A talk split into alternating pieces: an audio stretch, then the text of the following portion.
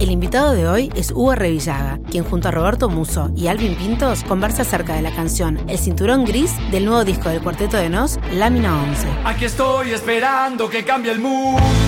Hugo es mexicano, actor y director de teatro. Ha dirigido cerca de 40 obras de teatro en los últimos años, la mayoría en Ciudad de México, pero también ha llamado la atención en el viejo continente. Cuando conoció la música del cuarteto, descubrió que cada una de sus canciones era una historia perfectamente trazada, y que eso debería volverse una película o un musical en algún momento. Finalmente, dirigió el musical Ya no sé qué hacer conmigo y el monólogo Zombie, basadas en el cancionero del Cuarteto de Nos. Hola, hola Hugo, bueno, ¿cómo estás? Un placer tenerte acá. Bien, eh, encantado de invitado en esta fin. charla entre, entre nosotros dos y también con Alvin y, con Hugo. Y que lo, lo de Alvin no es, no es este caprichoso que está acá, porque justo es también la canción favorita de él del disco. Genial. Entonces eh, es un invitado de honor y de lujo que tenemos acá. Ah, genial, muchas gracias. Oigan chicos, yo antes que nada quiero, eh, ahora que podemos conversar frente a frente, darles las gracias por todas sus atenciones, porque bueno, haber tomado sus canciones y haber hecho estas puestas en escena acá en México ha sido una experiencia extraordinaria para mí, para el público, para todos los actores y actrices que han participado ahí. Entonces, bueno, a nombre de todas las compañías eh, de teatro que, que pudimos hacer esto, muchísimas gracias. Bueno, pará, vamos a aclarar primero, porque mucha gente que, que no sabe un poco de, de qué se trataba. Fuiste el, el- el creador, digamos, inspirado en personajes del cuarteto, corregime si, si me equivoco, este, en una, una obra de teatro donde tanto los personajes como las canciones que se interpretan y toda la historia que, que fluye está inspirada en canciones del cuarteto que a vos te, te- te gustaban y que te, te inspiraron para hacer eso, ¿no? Contanos un poquito más de repente vos. Sí, bueno, fue increíble porque desde hace muchos años cuando escuché el disco Raro, yo lo primero que percibí después de que lo había escuchado completo es aquí hay una, una historia posible, una ficción que reúne un montón de personajes. ¿no? Entonces, a partir de ese momento se empezó a desarrollar la idea de hacer una puesta en escena con canciones de ustedes, con personajes muy particulares que son formidables, un grupo de perdedores que está por ahí transitando por la vida cotidiana y topándose con todos sus deseos no realizados y que jamás van a realizar. Entonces, eh, pues emprendimos este proyecto con, con una escuela de teatro acá en México y fue una experiencia extraordinaria. Los chicos, las chicas estaban totalmente eh, enamorados de, de la historia, de los personajes, de sus canciones. Fue un proceso increíble en su formación académica y, y posteriormente hicimos este monólogo que se llamó Zombie con algunas de las canciones también de ustedes y bueno, pues ha sido increíble para nosotros poder abordar eh, historias a partir de, de las historias que, que ustedes cuentan. Sí, fue una lástima que en todas las, las veces que hemos ido a México nunca pudimos coincidir para poder verla, ¿no? Porque estaba buenísimo. Exacto. Obviamente que conocemos el, el guion y todo y nos, nos encantó. Qué y la bueno. gente cómo, cómo reaccionaba el, el público. ahí? No, increíble. Bueno, es que eso era una fiesta. A mí, eh, bueno, llevo muchos años haciendo teatro, pero en particular con esas obras apenas empezaba, se abría el telón y la gente ya estaba ansiosa de cantar y se paraba la gente a bailar en medio del teatro, cosa que nunca loco. sucede. Una buena experiencia. Este, sí, era, era de verdad un, un festejo y bueno, todo eso vino antes de la pandemia, entonces pudimos celebrar eh, la vida, el teatro y muchas cosas antes de que llegara esta O cosa. sea, era un teatro rock, digamos, ¿no? Un, un show de rock ahí en la, en la sala teatral. Sí, sí.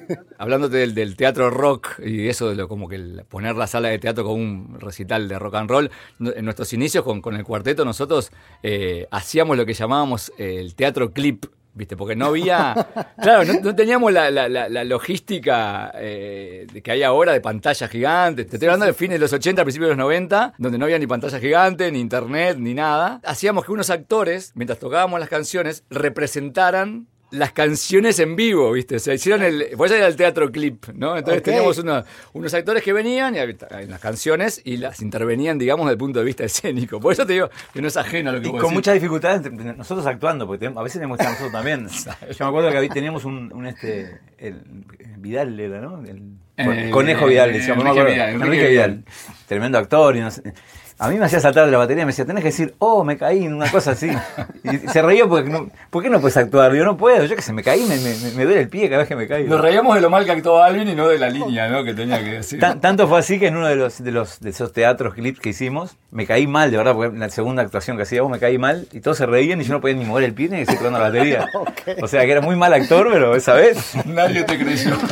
Eh, ya, ya, ya. A ver, es súper divertido. ¿Y hay registro de todo eso? Hay un video que se llama No me roba malos cocos que está en YouTube, que tiene algo de esa, de, esa, de, esas, de, de esa escena, digamos, que estamos todos como en unas pantallitas, ¿no? Sí, Tres sí puede ser que lo... lo- lo- Muy antiguo, pero es, está Lidia Chipas también con nosotros. También, hay un, un- viste, un- era un momento también aquí en Uruguay, y yo creo que también México no era ajeno a eso, una efervescencia cultural muy fuerte. Eran momentos que estábamos acá Uruguay saliendo de la, de la dictadura militar, viste, allá Claro. del año 84. Entonces, claro, nosotros que éramos jóvenes universitarios, súper jovencitos, que habíamos vivido toda la, la adolescencia en dictadura, viste, todo eso, en la universidad era justamente el momento de más ebullición este, cultural de todo aspecto, no tanto a nivel de artes plásticos, de música, eh, toda irreverencia, viste, y todo ligado muchísimo con lo que era el teatro del absurdo, viste, que estaba claro. muy en boga acá y nos encantaba todo eso. Y fue un poco la, la- la chispa de la cual empezó la, las letras del cuarteto, fue un poco en todo esa, ese huracán, viste, esa vorágine que había de, de toda una explosión cultural nueva para, para nosotros que éramos bueno, gente joven y fíjate vos en todo, todo lo que era la universidad en aquel momento, ¿no? Así que no, Por estaba, eso- estaba buenísimo. Es que le queda muy con lo que, que va mucho con lo que vos nos contabas de lo que habías hecho con, con las canciones. Ok. ¿Y ustedes hacían teatro antes o alguno de ustedes actuaba? no, no. Ok. Es que las canciones tienen personajes muy definidos. Hay una construcción cuando estábamos haciendo estas puestas en escena. Decíamos, bueno, es que Roberto tiene un instinto dramatúrgico increíble. Aquí hay personajes muy bien delineados. Hay situaciones eh, muy hilarantes y hay todo un universo construido ahí, este, digamos, a nivel temático también. Por eso esta canción en particular me pareció que se acercaba mucho justamente a, a aquello que yo sabía que son sus inicios, que es algo muy teatral, muy escénico, muy, Claro. muy basado en el teatro del absurdo, justamente. Pero estoy mucho más cercano de un guionista que de un actor, te lo juro. Exacto, exacto. Y bueno, ¿y la canción en sí? ¿Qué te, qué te inspiró? Está ahí un poco, ¿qué te, qué te gatilló? La canción a mí, bueno, tiene unas frases increíbles. eh, tiene, por ejemplo, esto de, no es un juego ni estoy loco, solo es mi intención de llamar la atención. Que alguien llegue y me pregunte por qué estoy como estoy y qué me pasa hoy. Bueno, yo la, la- la escuchaba y no paraba, bueno, además de que rítmicamente es muy pegajosa, en fin, todo esto, ¿no? Pero de verdad quería llorar al final de la canción. Decía, ¿qué, qué me pasa? Pero, pero es que define muy bien, como, bueno, además en el mundo, por ejemplo, de los artistas, eh, hay toda esta intención de querer llamar la atención, pero, pero en realidad no es solo la intención de querer llamar la atención, sino pues querer decir aquí estoy, me siento profundamente solo en medio de esta vorágine de, eh, de esta sociedad que de pronto nos avasalla, ¿no? en medio de las redes sociales, en medio de, de todo este caos que dejó la pandemia. Y sí quiero, quiero salir a, a- a decir, este soy yo, esta soy yo, pero, pero bueno, pues eh, finalmente me, me hizo pensar mucho en mi propia identidad como artista y me hizo pensar en toda la comunidad de gente eh, con la que colaboro, que, que, bueno, pues al final eh, sí hay un grito que, que es el que alguien llegue y me pregunte qué me pasa hoy, ¿no? Y yo creo que, que después de la pandemia todos estamos ahí, ¿no? Sí, sí, lo, lo- lo loco que estás, viste, que, que ha pasado con, con- yo creo, con muchas letras y muchas canciones de este, de este nuevo álbum, que yo le- lo, lo contaba, viste, en algunas notas y eso, que me pasó de algunas frases o algunas líneas que tenía escritas pre-pandemia, porque muchas canciones fueron escritas ya en el 2020 de estas, ¿no?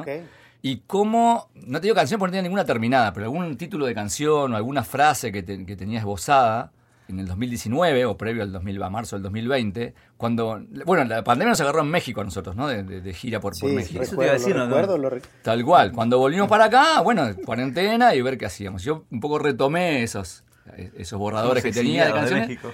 y cómo, cómo la, la- la- la pandemia no- me cambiaba el significado de las frases. ¿Viste? O sea, frases que antes tenía escritas con una, con una visión que yo tenía, después del- de la pandemia del coronavirus, decía, pa, pero esto es, justamente lo contrario de lo que, lo que quería decir, o al revés, ¿no? Frases que había tirado, que no me interesaban, ahora se re- resignificaban, ¿viste? Yo creo que también a todo, a nivel eh, cultural en general, y también me imagino del teatro, cómo se resignificó un montón de cosas, ¿no? Totalmente.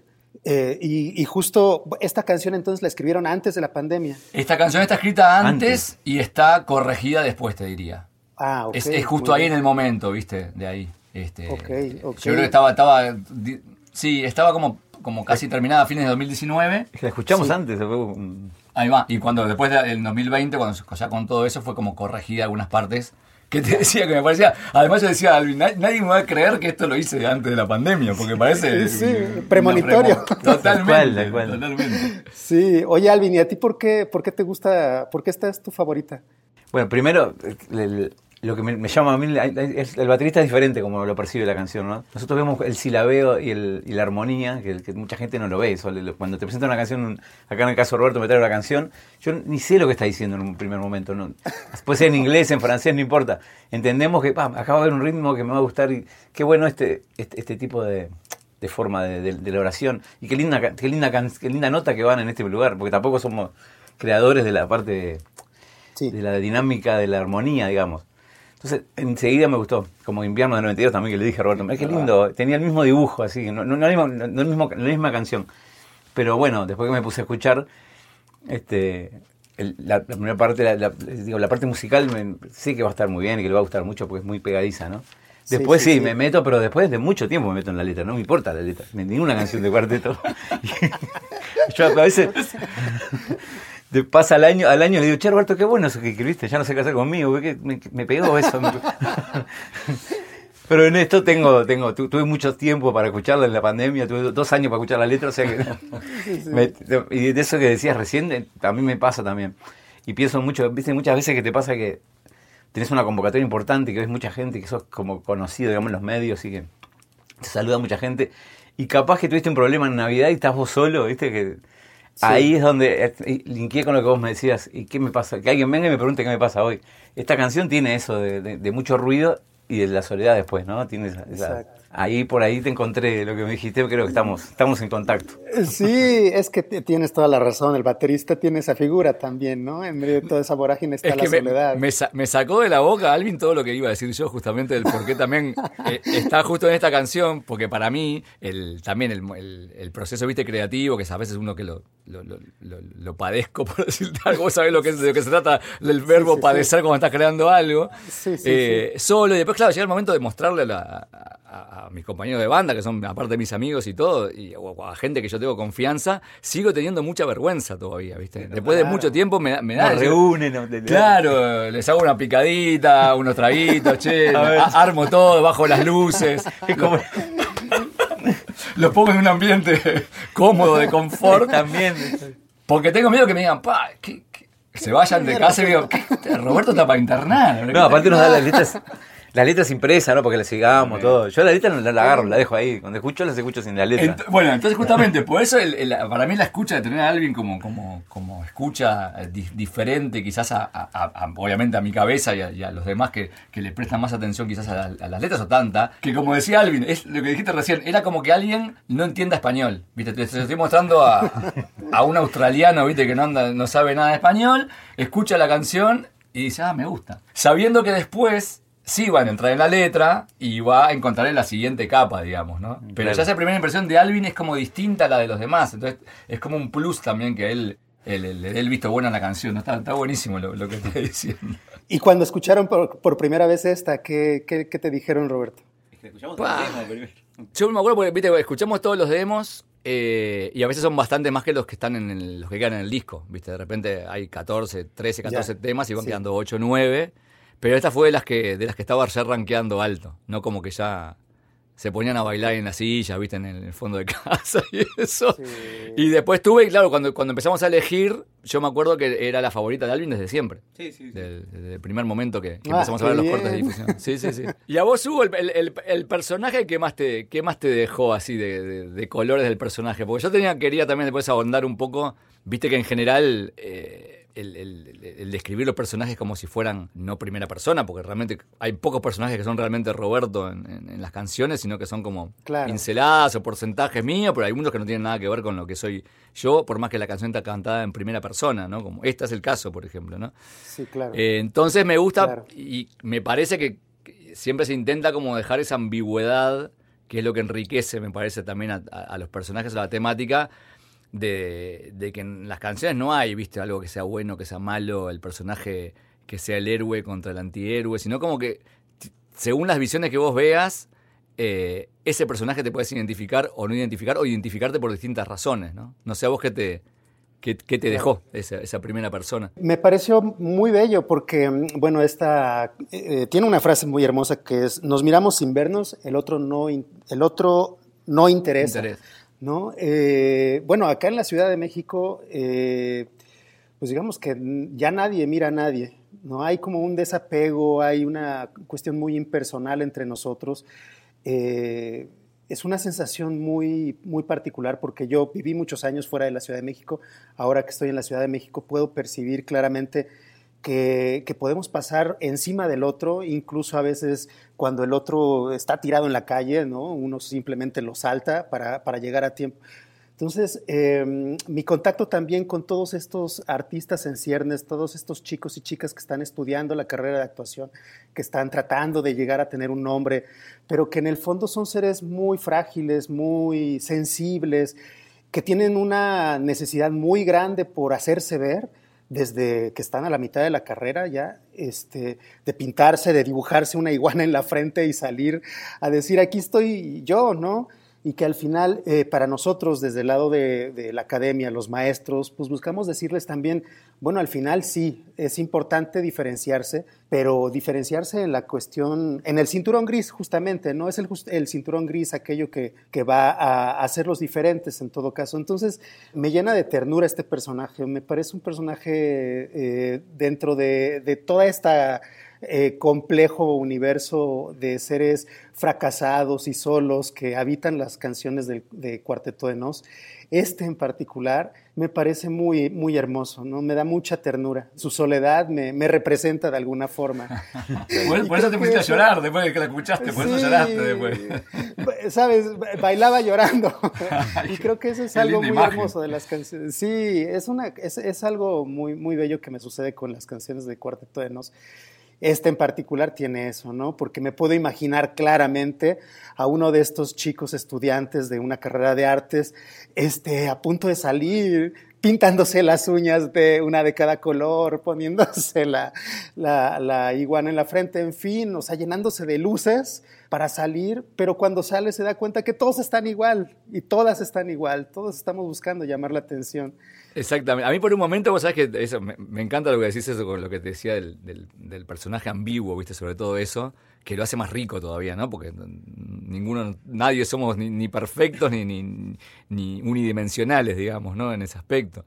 En un momento cuando pensé, viste, ahí va, del, personaje en sí mismo, me parecía como que dije, está, pero puede parecer medio como anacrónico que esta persona salga a la calle pensando que le van a dar pelota o alguien le va a preguntar algo porque, porque tiene las uñas pintadas. Entonces ahí, viste, como que pero en el fondo no, porque como vos decís, él se sale afuera y se encuentra como que toda la gente está con cada uno con, su disfraz, sea lo que sea, ¿no? Su disfraz físico o su disfraz emocional o psicológico o, gestual o lo que sea.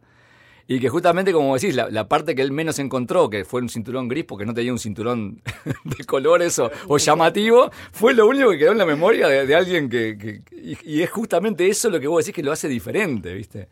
Entonces a mí me interesó eso, por ejemplo. No, dije, no importa que sea medio anacrónico en cuanto a que, a que pueda llamar la atención solamente por el, por la, por el vestuario, digamos, que, que lleva, ¿no? Pero, pero es muy contemporáneo, Roberto, porque bueno, yo tengo una hija de 15 años y platicaba un poco con ella, ¿no? Sobre, o sea, la veo cada que ella va a salir a una fiesta, a una reunión o algo, y bueno, son, supongo si tienen hijas, ¿no? Lo sabrán, pero son horas y horas y horas y horas de estarse eh, vistiendo, maquillando, probando, pintando, etcétera, ¿no? Entonces, eh, justo puedo ver cuando ella se va, ¿no? y, me cuenta después cuando vuelve de la fiesta, y le digo, bueno, ¿cómo te fue? ¿Qué te dijeron de tu look? ¿De qué tanto empeño pusiste? Etcétera. Y me dice, pues es que nada, o sea, todos estamos igual, finalmente, dentro de la fiesta, ¿no? Y, este, y es esa parte eh, aparentemente más sencilla, más silenciosa, más eh, invisible, la que finalmente nos distingue eh, unos de otros, unas de otras, ¿no? Entonces eso es lo que me parece formidable de esta canción y que me parece totalmente contemporáneo. Claro, y capaz que también la menos cerebral, ¿viste? La menos pensada, la menos este, ensayada, ¿no? sí, sí, sí, sí. Bueno, a mí cuando, cuando hablaste de tu hija, a mí me pasó lo mismo. Mi hija le gusta mucho el K-pop y se pone muchos colores y cosas. Yo se la mostré hace, hace dos años. la pandemia hace esa, esa, distancia en el tiempo que no puedes creer que. Pero, como te lo cuento como ayer, ¿no? Y también me decía muy, algo muy parecido. Este, está como. Este, cuando vuelvo de. No cuando me preparo para todo, yo la escucho cuando. cuando Esta canción la escucho como cuando estoy volviendo, me decía ella. no sé si, si soy claro, ¿no? Claro. Sí, qué lindo, qué lindo. Porque tiene eso la canción de Vuelta a la Casa, ¿no? Que, tiene algo, sí. canta, canta el personaje eso, digamos, ¿no? Que este, si llega a la casa, pero no medio abatido porque no hay él, pero dispuesto a que la mañana va a ser igual. O sea, va a tener otro disfraz distinto, pero capaz que con el mismo cinturón gris. Pobre. Exacto, exacto. Y esta canción, bueno, ya supongo, ah, tiene un lugar especial dentro de todo el disco. Eh, para elegir su lugar, ¿cómo lo hacen? ¿Cómo eligen qué, lugar ocupa? Este, Buena, pero bueno, es muy, subjetivo, ¿viste? en, el, ya, aparte más todavía hoy por hoy, si vos nos, preguntás esto, cuando tenías que elegir el orden en un long play, ¿viste? O en un cassette, o en un lugar donde realmente tuvieras que escucharlo secuencialmente, que hoy ya desapareció. Eso, no sé quién escucha un disco en orden, no sé. Igual, no, pero era, algo conceptual. ¿no? Ah, qué bueno que van a escuchar este, va a venir este. Acá no, acá en Spotify agarran uno, en YouTube agarran el otro, no se, no se, no se juntan. Igual no tomamos el trabajo porque realmente sabemos que hay gente poca de que todavía lo escucha con, con, ese, con esa parte conceptual. Hay que hacerlo. Este, y Cinturón Gris ocupa un lugar, yo creo que en el del medio para adelante del disco. Me parece ah, que está. este, Porque es como rara, ¿viste? Porque es media. Eh, Em, esperanzadora, pero a su vez media eh, melancólica, pero tiene una mezcla de sentimientos que, está buena. No es un principio de disco ni es un final de disco, viste que eso a veces uno, lo tiene un poco más claro. Claro, claro. Este, cuáles son esas. Y también tenemos mucho, o sea, lo que nosotros hablamos, bueno, con Alvin y con todos los cuartetos, lo que le llamamos la, ingeniería de set list de los, discos y del show en vivo sobre todo. Claro, claro. Que estamos mucho, mucho tiempo. No se ha tocado en vivo esta. No, no, no, no. no. O sea, es una sorpresa la reacción de la gente con esta canción. Totalmente. Genial. No, yo creo que va a ser un momento increíble en los conciertos esta canción. Es que es muy para el vivo, yo lo veo así también, Hugo, porque para el vivo va a tener mucha fuerza. Alguien le tiene, le tiene fe ahí. Ah, yo también, es muy bonita. yo por otro momento también, viste, eso que vos decís que el personaje te, también te, te causa, ¿cómo fue que dijiste vos? Como medio de inocencia. Ternura. Ternura, va, porque tiene tiene esa inocencia, que a veces yo también lo, planteaba, o esa candidez, por decirlo algo, de que él piense, eh, yo, él piensa que, que, va a salir a la calle y que alguien le va a preguntar cómo está, como si eso solucionara sus problemas. Claro. Y que en realidad todos sabemos que capaz que no, es cierto y realmente le soluciona el día, por decirte algo. ¿no? Capaz que sí, capaz que no. Entonces que quede abierto eso a la, hoy con todo lo que hay, viste, de, hiperinformación, de, cuestiones que alguien le va a decir algo sobre determinada cosa, pero enseguida hay un montón de cosas que le van a pasar por arriba y ya la persona que le llamó la atención va a estar atenta a otras cosas y no a lo como está vestido él, digamos, ¿no? Claro, este, claro. Yo creo que él piensa que eso le puede ayudar y quizás sí, pero también probablemente quizás no. ¿No? Como que va a tener que aprender también de, esa, de esa salida de que nadie le dijo nada solamente del cinturón gris nada más. es que, sabes, ya es, complicado de pronto mm, que alguien te escuche a un nivel más personal, porque tienes razón, hay tanta información a nuestro alrededor y hay hay una, la, la, información corre una velocidad que avasalla nuestra capacidad de entendimiento de esa información incluso, ¿no? Este, ya no sabemos cómo sentirnos por todo eso que, que, vamos viendo en las redes sociales, etcétera. Entonces, de pronto, la posibilidad de con alguien y escuchar eh, sobre su vida personal o, su punto de vista más profundo, o sea, eso ya no ocurre. Y a mí eso es algo que me gusta mucho de sus canciones. Me parece eh, eh, increíble que los personajes aún en este momento contemporáneo este, estén buscando comunicarse o comunicar o ser comunicados o contarse historias, ¿no? Eso me parece formidable. Mucha información, mucha información basura y pocos cinturones grises. Exacto. Y creo, y sabes, y, y lo hermoso es justamente vernos los cinturones grises entre nosotros y compartirlos, ¿no?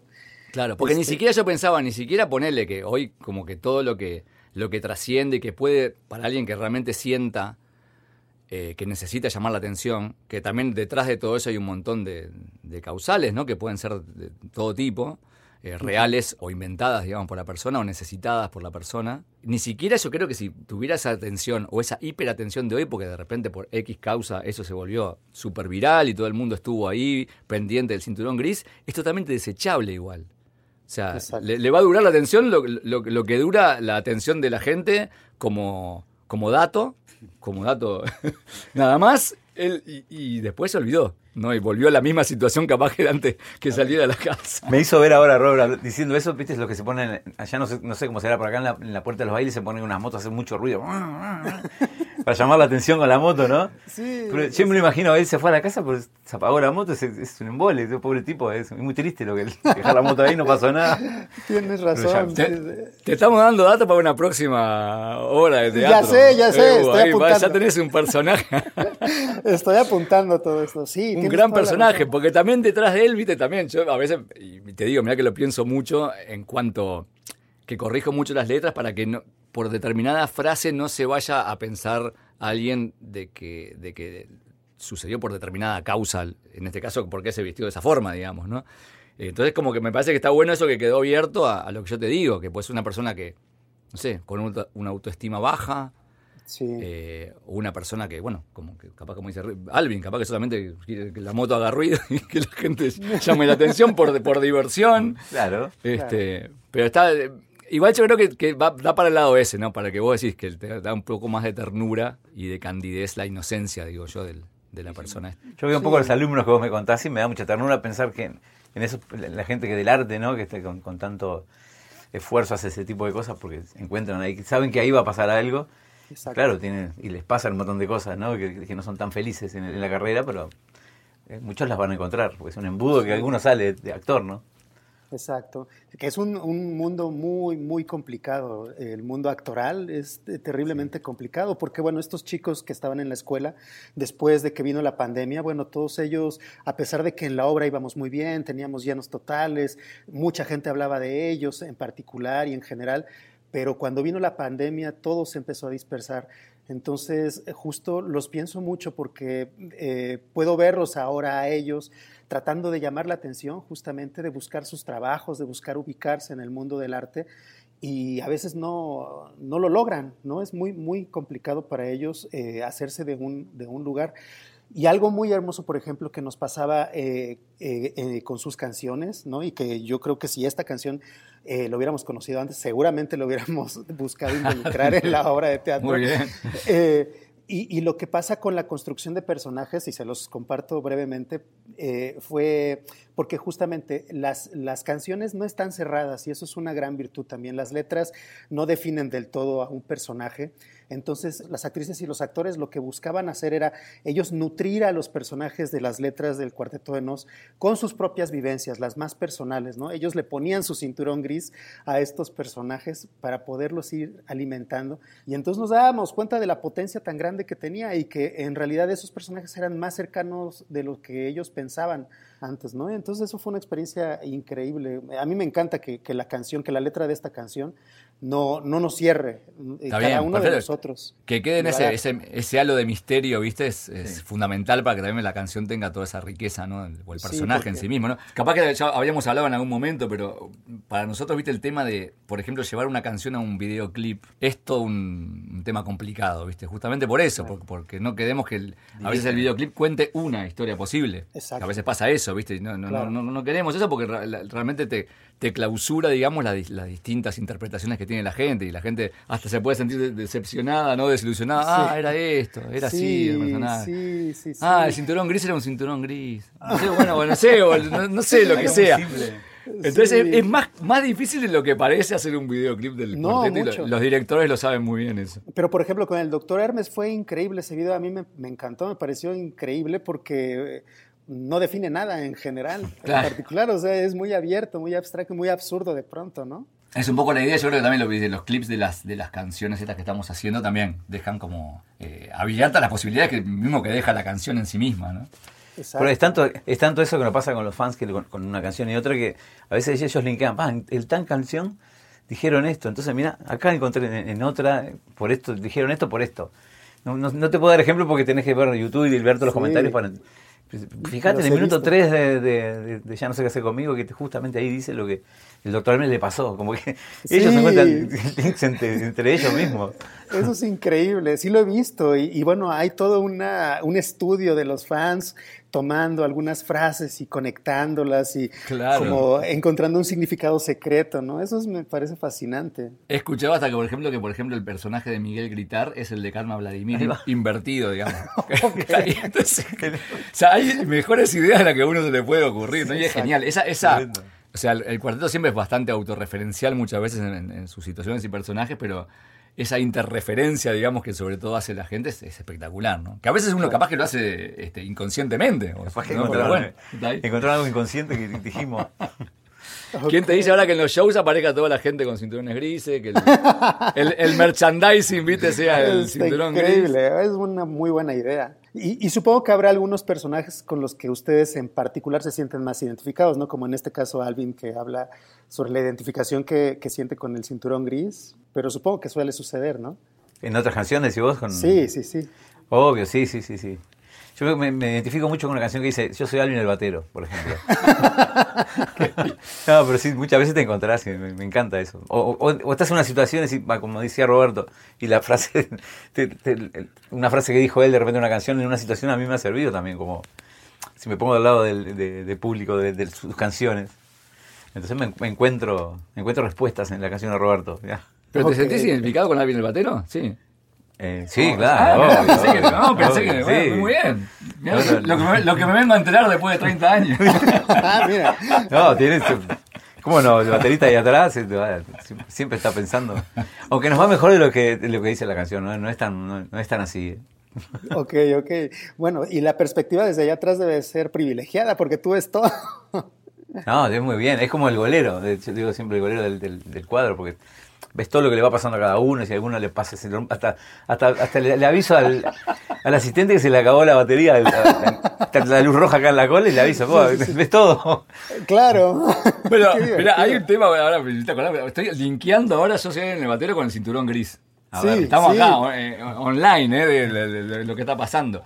Vieron, eh, no sé cómo se llama en, psicología, pero lo que se llama hoy en el sad fishing, el sad ah. fishing, que es el dar lástima Ah, para, eh, para, generar, bueno, en la gente o empatía, O, no, o, que la gente también te este, se sienta como que va, se sienta con, lástima por la persona, o te empieza a decir que es mentira que estás dando lástima, pues, estás dando lástima para... Te descubrí. Exacto, tal cual.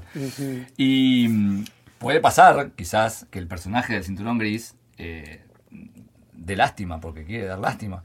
Igual que Alvin el batero, ¿entendés? Estamos... capaz, que los, capaz que los dos son unos falsos. bueno, mentirosos.